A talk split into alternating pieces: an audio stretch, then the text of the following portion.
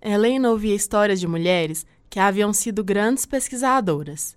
Elas encararam ser as únicas mulheres em suas turmas universitárias, em um mundo predominantemente masculino. Ao seu redor havia histórias de outras mulheres tão guerreiras quanto essas, como sua avó Teresa e sua mãe Alice. Naquele tempo, não havia turmas para Teresa. Para estudar, ela teria que andar quilômetros a pé todos os dias. Aos 15 anos, estava prometida em casamento, e aos 17, já trazia Alice no ventre. Essa menina que era arteira e conversadeira que só, no ensino fundamental, só tirava 10 em matemática. Na sua formatura, sua mãe Teresa estava na primeira fila. Mas seus estudos foram interrompidos pela necessidade de trabalhar. E em pouco tempo, nasceu Helena. Na época da escola, ela tinha uma mochila vermelha e cadernos coloridos. Era CDF da turma. Mas mesmo assim, não a levavam a sério quando dizia que queria ser cientista. Seu sangue fervia. Ao chegar em casa, era acalentada com os incentivos da mãe e da avó. Os anos correram e ela está na formatura do ensino médio. Durante a cerimônia, ela sente os olhares lacrimejados das mulheres que a criaram.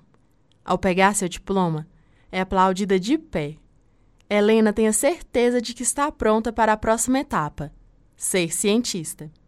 Apesar da realidade ainda não ser a ideal, agora existem cotas e bolsas estudantis. No dia 26 de janeiro de 2015, Helena recebeu a notícia que havia passado em Química. Sua avó foi a primeira a saber. Não há como esquecer o carinho e apoio que ela recebeu nesse momento tão decisivo. A universidade foi um sonho que se concretizou, e apesar de não ter sido somente flores, foi uma conquista da qual ela sempre se orgulhará. Em 6 de fevereiro de 2020, ela recebe seu diploma de bacharel em Química. Em meio aos aplausos da plateia, a mãe e a avó sentem o olhar marejado de Helena.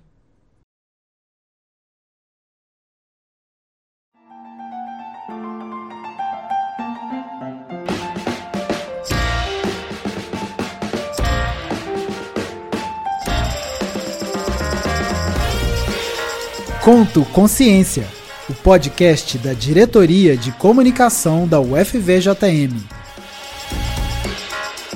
Ciência de um jeito leve e descomplicado.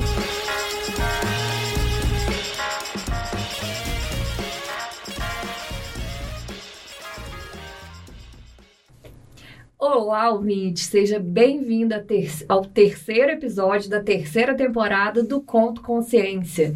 É, ouvinte, a gente gostaria de reforçar o pedido de participação nas mídias sociais. É, você pode fazer isso no Instagram da UFVJM, é uf, arroba UFVJM oficial, ou deixar na caixinha de interação lá no Spotify e também no YouTube. É, hoje a gente vai falar sobre um tema muito legal, que é a educação feminina. E eu sou a Marina, da Comunicação Social da UFVJM. E eu sou Luci, também faço parte da comunicação da universidade. Então vamos conhecer nossas convidadas?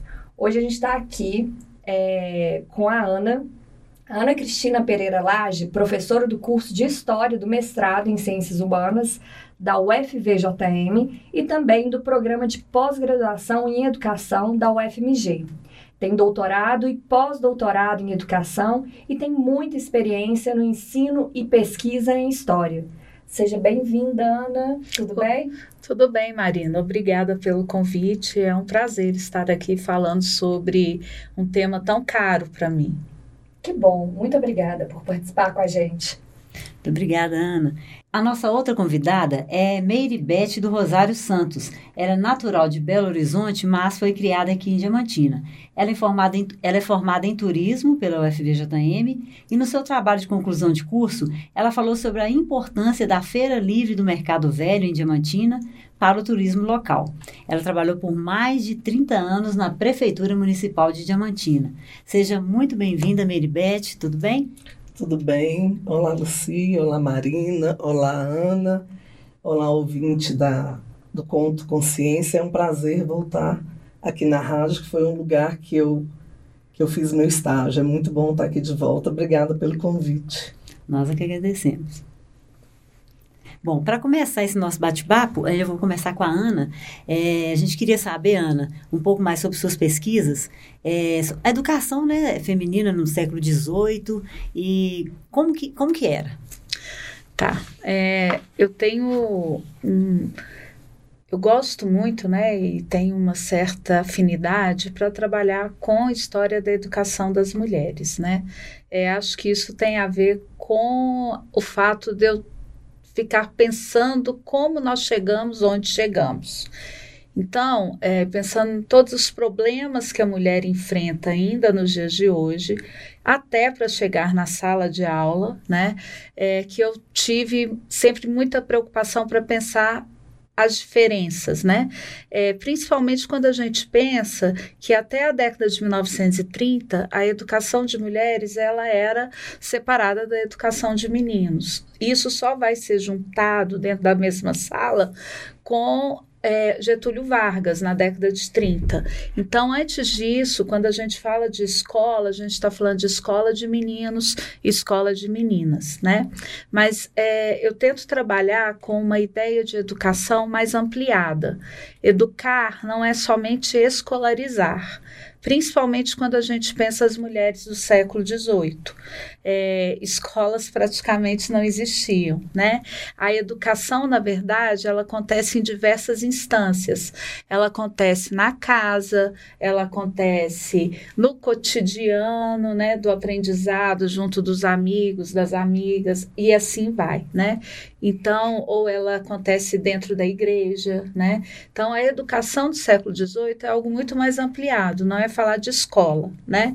É, eu trabalho especificamente com as mulheres que ou se enclausuravam nos conventos, ou mulheres que entravam para os recolhimentos femininos, que eram espaços que recebiam mulheres e que lá ensinava algumas atividades. Às vezes ensinava a ler e escrever, mas sempre ensinava algo referente aos trabalhos manuais e algo também referente à religião.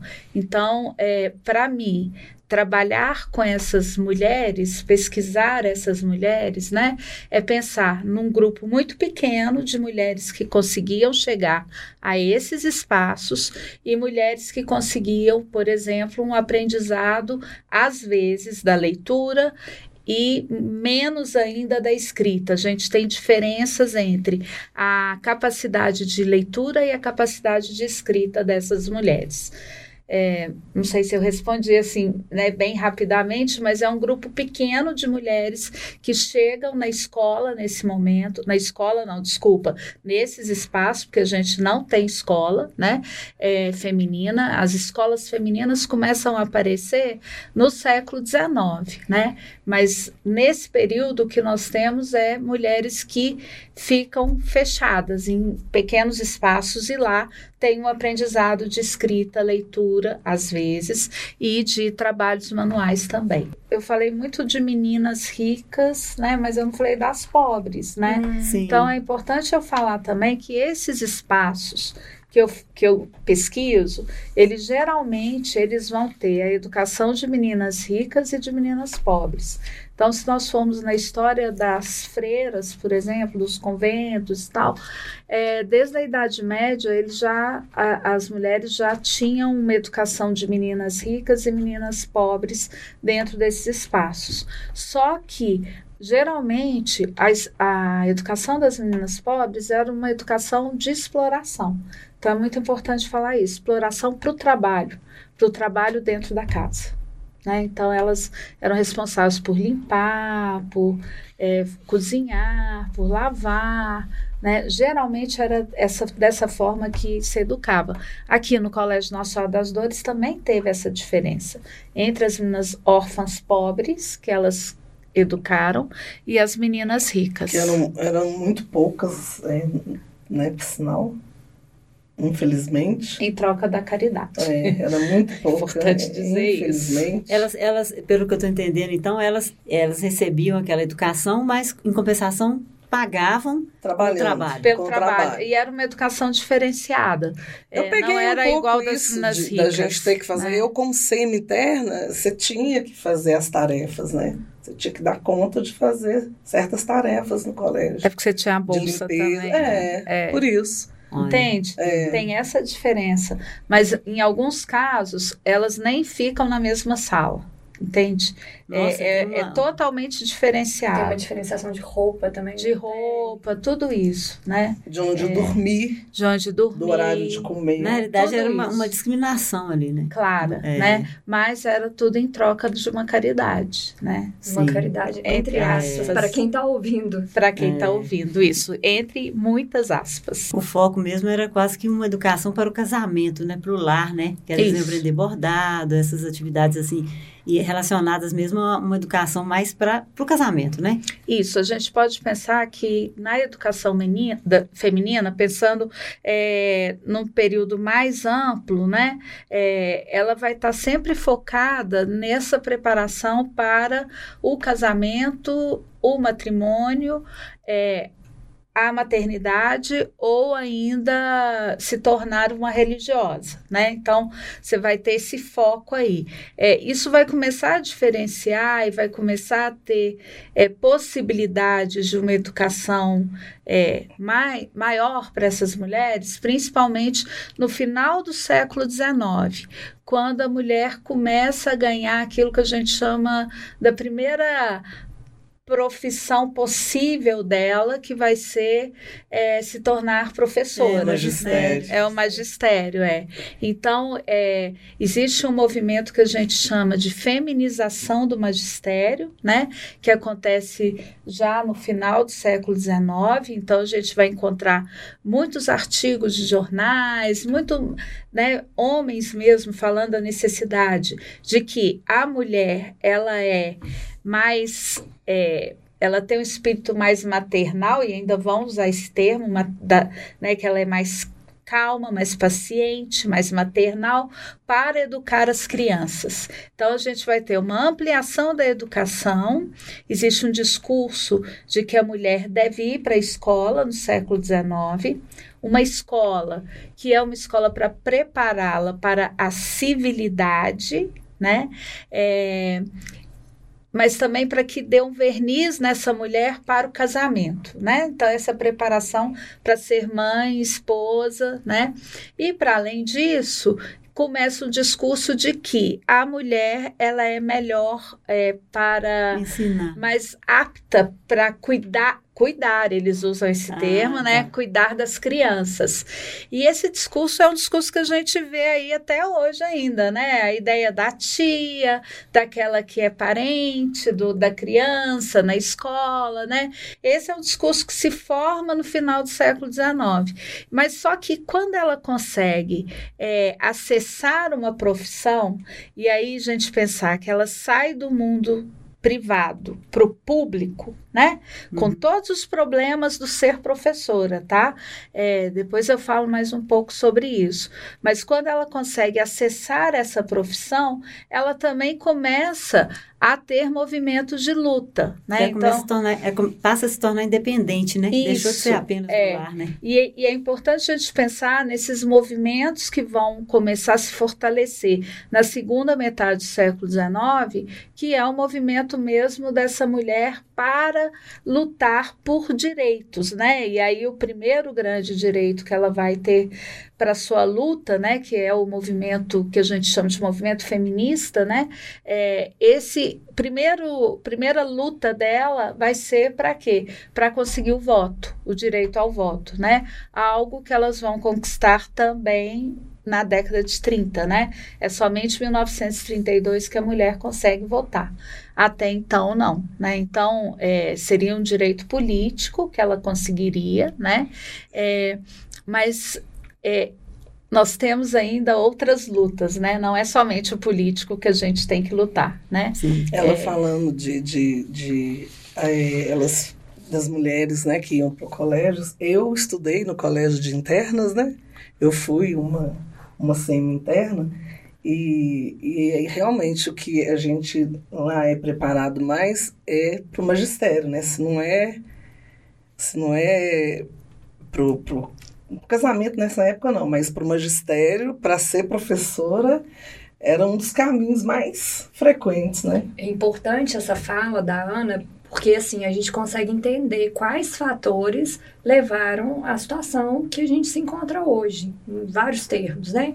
E aí nessa pegada, nessa nessa pergunta que eu queria fazer para Mary Beth, queria que ela contasse um pouco para a gente da trajetória dela antes de entrar na universidade, para a gente também fazer esse paralelo, né, da, da educação de como era e o que você vivenciou, que você acabou de contar um pouquinho aí é. para a gente. Eu, é, quando eu quando a gente veio para cá, eu estudei lá no, no Mato Machado. Minha mãe fazia muita questão, como ela não teve estudo, ela fazia muita questão que eu estudasse. E do Mata Machado, eu fui para Nossa Senhora das Dores, que na época falava-se, né, um dos melhores colégios que tinha. E minha mãe conseguiu me colocar lá como semi-interna, né? E lá eu aprendi muita coisa, lá é, eu, eu cresci muito. Né? E era, só uma curiosidade, era uma escola paga ou era. Era particular. Pública? Ah, era né? particular. Era Porque particular. o Mata Machado era pública. É, lá era particular, eu, eu tinha a bolsa, né? E como a gente morava aqui, porque as internas são aquelas que vinham de fora, então elas dormiam lá e tudo. Mas como eu já morava aqui, então eu passava o dia né, no colégio e de tardinha ia para casa.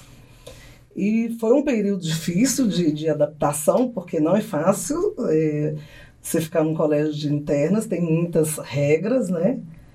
E depois de lá, logo que eu, que eu saí de lá, eu fui pro, pro, para a escola normal, que eu estou falando, é o magistério, né? Eu fui fazer o magistério, formei. Quando eu formei no magistério, eu já trabalhava, então eu continuei estudando. Desculpa, no Leopoldo Miranda que você fez o magistério? É, foi. foi. Na época é, é, só tinha lá. Só tinha lá. É, só tá. tinha lá. A escola normal que a gente fala, é. falava, né? E de lá eu fiz um curso técnico no, no no Diamantinense, um curso de contabilidade, e era louca para entrar na faculdade, mas aqui na época era só Fafeod e Fafídia, né?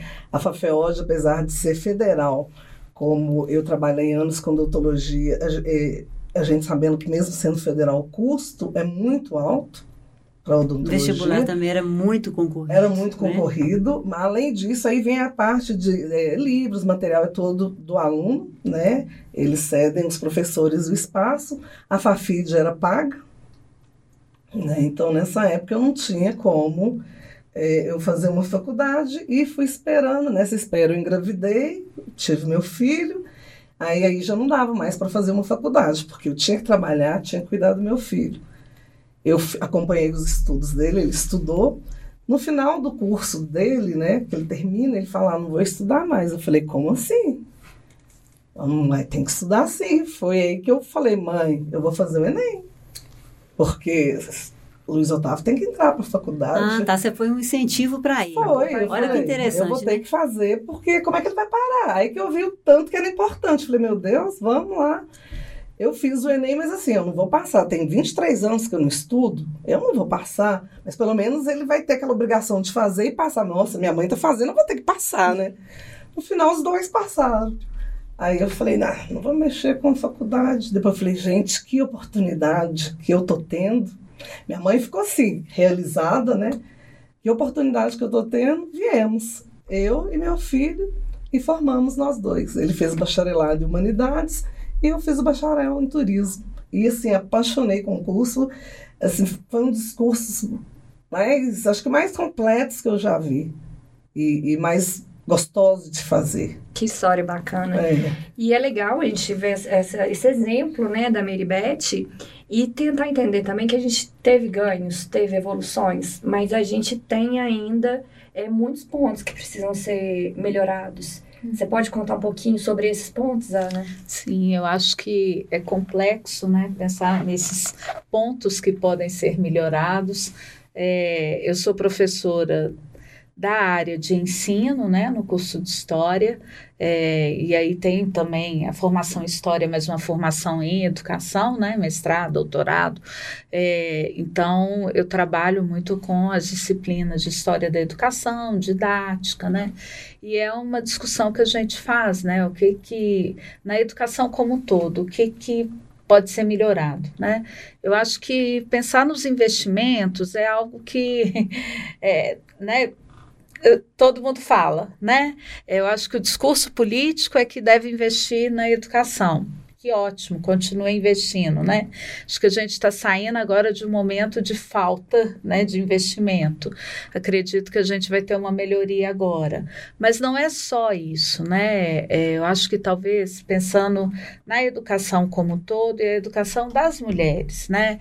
Eu acho que a gente tem que olhar mais para as dificuldades que a mulher tem né? Lógico, os meninos também têm, mas quais as dificuldades que a mulher tem, por exemplo, que a Maribeth estava falando, olha, eu tive que parar, eu fui ter filho, né? Eu não tive condição de, de continuar a estudar por conta disso, né? Eu só fui lá por um incentivo, não é? Porque tinha parado, né? Então muitas param, muitas voltam mais velhas, né? Com muitas dificuldades.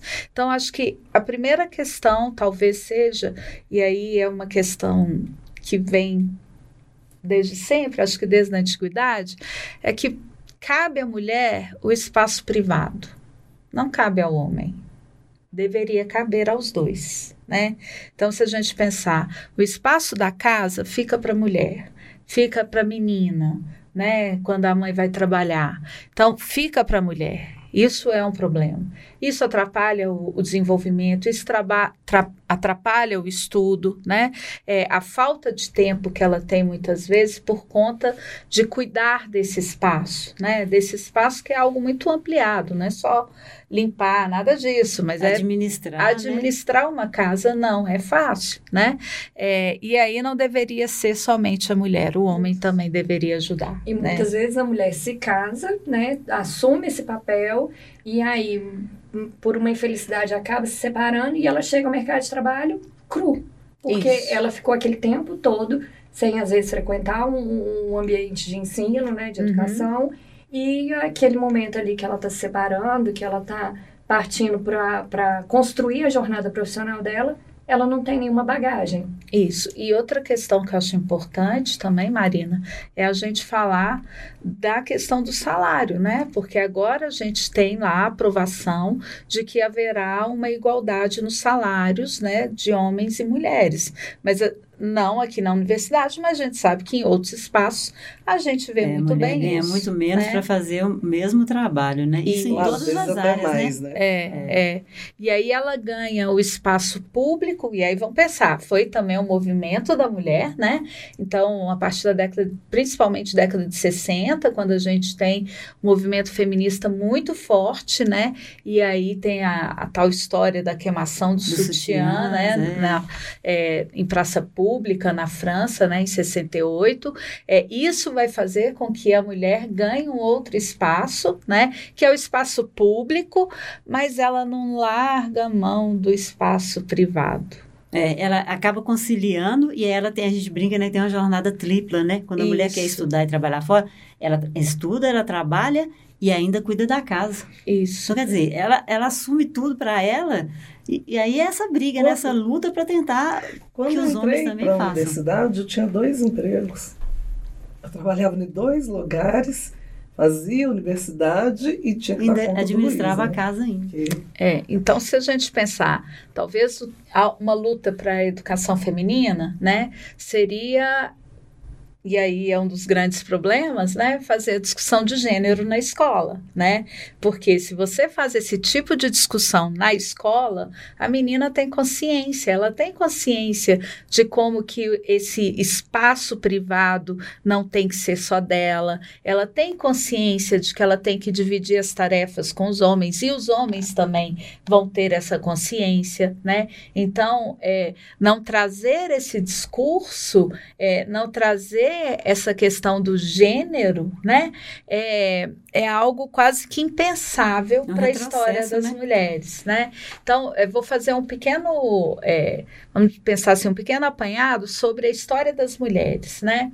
É, durante muito tempo, o historiador nem pesquisava a mulher, né? Não pesquisava.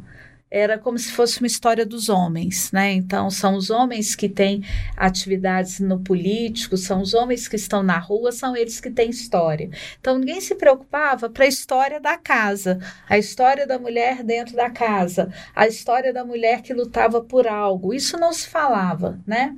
É, vai ser nesse momento, na década de 1960, né? É, a partir do movimento feminista, que algumas historiadoras começam a trabalhar a história da mulher. Mas pensando a mulher como um todo, assim, sabe? Como se fosse um grande bloco. Coisa que não somos, né? Nós somos diversas, nós temos diferenças. E aí, então, essas diferenças, elas vão começar a ser percebidas ao longo do tempo. Então, mais ou menos na década de 80, 90, é que começa um movimento que a gente chama de história das mulheres. Então, no ampliado, nas singularidades dos grupos, né? E pensando como que eu investigo essas mulheres, né? E atualmente a gente tem muito uma discussão que é do gênero, né? É, então, não é só pensar as mulheres, porque muitas vezes as mulheres elas têm uma relação direta com os homens. Então, você acaba tendo que trabalhar com essa relação. Então, vou dar um exemplo.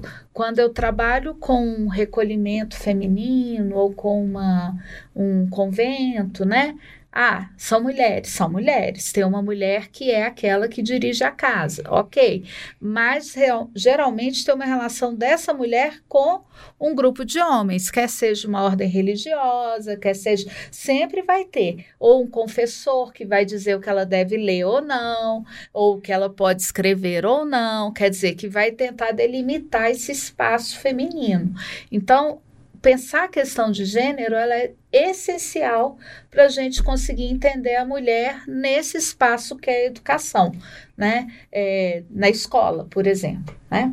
Não sei se eu Conseguiu Não, consegui. É. Dei voltas, né? Não, mas tudo bem. Falar em dar voltas, a gente vai voltar um pouquinho lá na história da Mary Beth, porque você é a primeira é, mulher da primeira geração, né, da sua da sua família a, a conseguir. Fazer, fa- fazer uma faculdade, ter um curso Uhum. superior, né? Conta pra gente aí um pouquinho sobre isso. É, primeiro porque a minha família é toda da roça, né? Minha mãe foi criada na roça, é, meu pai faleceu antes de eu nascer e minha mãe não teve a oportunidade de estudar. Lá na roça era trabalhar, trabalhar, trabalhar. Até a noite ela começou a trabalhar em casa de família, ela foi para casa de família com seis anos de idade. Quer dizer, criou ela um pouquinho para ela dar conta de subir ali no banquinho e cozinhar. Era Então, uma assim, família numerosa? Tinha era, era, era uma família é, de três filhos. Eram três filhos. E a- ela tinha a vantagem que tinha uma senhora da frente da casa que gostava muito dela. Foi uma das que incentivou, pelo menos, ela a fazer até o quarto ano de grupo. Mas era aquele quarto ano que você vai um dia, falta uma semana, né? E mamãe veio, é, aprendeu a escrever, mas é, ela, mamãe sempre foi muito religiosa. Então, ela aprendeu muita coisa através da leitura fora de escola. Sim, Né? Os livrinhos da, eh, da igreja, é o os catecismo, né? panfletinhos. Então, assim, mãe era, era fora de série as coisas que ela sabia, mas tudo ela lá lendo, ela procurando, ela ouvindo, né? E eu vim para cá, ela trabalhava, ela veio para cá para trabalhar em casa de família também.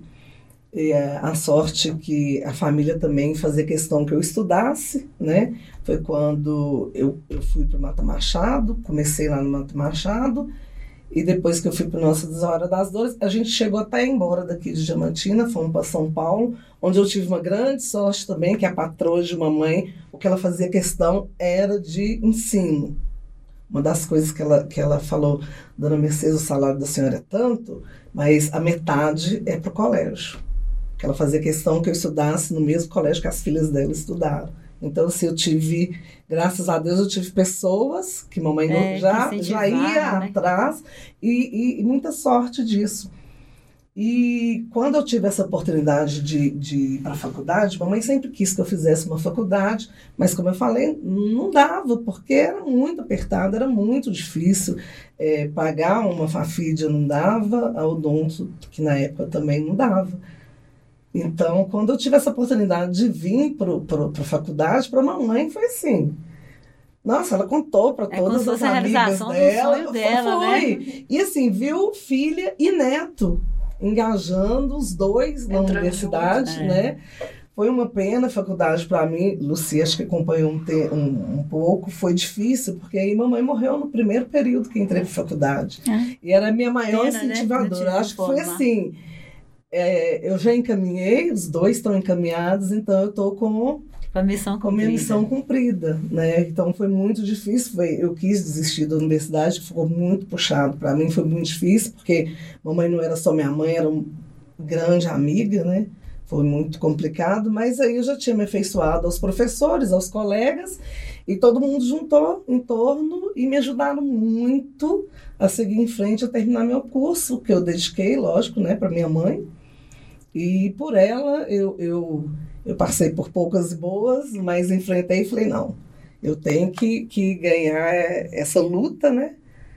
E agora você sente, né, as vantagens de- Nossa, de, assim, ter um... foi ótimo, foi, foi um curso, assim, é um curso, é, o curso de turismo te abre leques enormes, né? São, são um, muitos estudos que te, te mostram tantas coisas diferentes, eu aprendi tanta coisa, são professores, assim, incríveis que te dão te ensinam, te dão força e te dão força para a vida e para a faculdade. Eu tive professores amigos dentro da, da universidade. E fiquei, sim, sou extremamente realizada no meu curso. Eu falo que não queria outro. se fosse fazer, eu não queria outro. E pretendo hoje, se Deus quiser, trabalhar na área que eu formei, né? É A gente vê, né, um exemplo de ver a força da educação na, na vida da mulher, né? É, e não é só da mulher, né? eu fico sempre pensando a importância dessa universidade no local onde ela está, né? Sim. É, principalmente quando a gente pensa é, na região de Diamantina e no Vale, né? É, isso é muito presente, por exemplo, nas salas de aula é, dos cursos da área de humanidades, por exemplo, e aí entra o turismo também, quando a gente vê é, essa realidade de alunos, alunas que são os primeiros da família a ter um diploma, né? Que são os primeiros a conseguir chegar na universidade, né? Então, você pensa a importância dessa universidade para essa região. Mesmo que antes a gente já tivesse a FAFEOD, agora vai me lembrar, né? A A, Fafid. fa, fa, a Fafid. Fafid. A Fafid, eu dei aula pela Fafid antes de entrar aqui, né? É, que tinha também os cursos de letras, história, Matemática, pedagogia, né? pedagogia. É matemática, filosofia, né? É, e também era um trabalho muito legal, né? Na Fafídia. É, eu dei aula nos polos, que aí eu ia para o Vale, né? Sim. Então, eu dei aula em Minas Novas, Araçuaí, né? Padre Paraíso, eram lugares onde a gente ia dar aula, né? Para uma boa parte das pessoas que não tinham outra chance de estudar. Não tinha Então, como gente, vir, né, para Diamantina, É, não né? tinha como vir, e aí a gente tem que pensar nisso também, né? Que era uma universidade, uma faculdade que ia, né? É. Ela ia pro, pra, pro Vale Que também, né? E é importante dizer Que também privilégio. que a universidade, acho que a gente fala muito disso aqui na comunicação, que é uma universidade gratuita, que a gente não tem mensalidade, que é uma universidade que está aberta e que todos que queiram conhecer mais sobre a UFJM podem acessar o portal, que todas as informações estão lá. E vale a pena, Exatamente. vale É. muito a pena tentar entrar nessa universidade. É, e pensar também que, assim, além da, da, da educação que é presencial aqui, a gente tem também educação à distância, À distância. que faz esse trabalho aí que você fazia, né? De ir aos né, Ana? polos. De aos polos, É. o mais distante possível, né? Exatamente. Bom, gente, a gente, o papo tá muito bom, mas a gente agora vai pro nosso quadro Meus Favoritos. Então, roda a vinheta.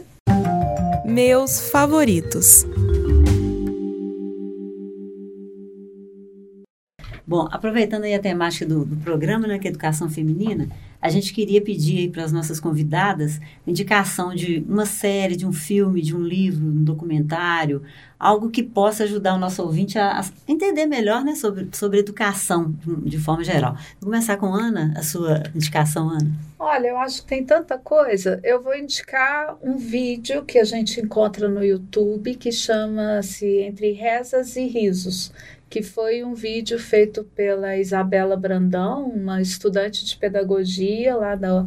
Na época ela era estudante da UENG, lá em Belo Horizonte, e ela faz um trabalho de pesquisa é, muito legal é, eu participo desse vídeo também, é, no qual ela faz uma. É, ela entrevista senhoras que estudaram no Colégio de Freiras e vai fazendo a comparação com a minha pesquisa. Eu, e, e aí isso é muito interessante para pensar os tipos de ensino que acontecem nessas escolas, né? Ah, muito legal. E aí a gente vai deixar o link né, desse, okay. desse vídeo para o ouvinte. E você, Meribeth, qual que é a sua indicação? Bom, eu vou indicar um livro que a gente vivenciou esse livro aqui em Diamantina, né, numa das matérias, foi muito bom.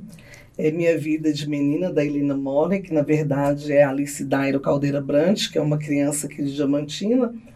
E ela segue, é, é, é, o pai dela fala para ela fazer um diário, ela vai e, e segue isso daí, vai fazer um diário e ela não faz só, não conta só do dia a dia, da, da casa, ela conta algumas coisas que acontecem, que são interessantes, que acontecem na cidade. Então vale muito a pena que a gente volta para 1890, que foi quando ela começou a escrever. É um livro muito bom, eu indico, é assim, para todas as idades, não tem Todo mundo vai entender, é uma linguagem muito fácil, é um livro muito legal. É, só ah, posso complementar o que ela pode. falou? É, a Minha Vida de Menina, né? Ela é um diário da, da Alice Brandão ah, Dairel, né? O Caldeira Brandt, é depois ah, que ela casa. É né? isso. É, Mas aqui então, no final, né? É, é, ficou como. Alice Brandão Dairel, aí eu já fiz uma pesquisa a, a partir desse livro, buscando fontes sobre esse sobre essa escola normal na qual ela ela estudou, que foi uma escola normal pública, que foi uma escola para formar professoras. A mesma né? Sim. na qual que, não, formou. Não é a mesma? Não é a não, Leopoldo Miranda? É, não, não, essa primeira escola ah. normal, ela funcionou onde hoje a gente tem aquele prédio da Câmara atrás da igreja da matriz, uhum. é, aquele é. prédio. Ela funcionou entre 1879 e fechou em 1906. No momento em que ela fechou, começou a funcionar ali o primeiro grupo escolar e abriu a escola normal das freiras, do Nossa Senhora das Dores, nesse momento. Depois é outra história. Ah, sim. Mas, Depois que verdade, veio o Miranda. A então... gente tem três. A gente teve três escolas normais, normais em Diamantina.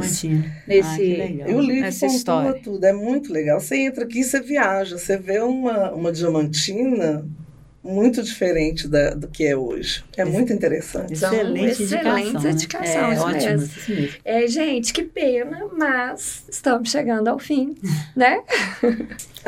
Bom, gente, a gente está chegando ao fim do programa, né? E aí, é, primeiro agradecer novamente a presença de vocês duas aqui e pedir que, se vocês tiverem interesse, deixar uma mensagem final aí para o nosso ouvinte.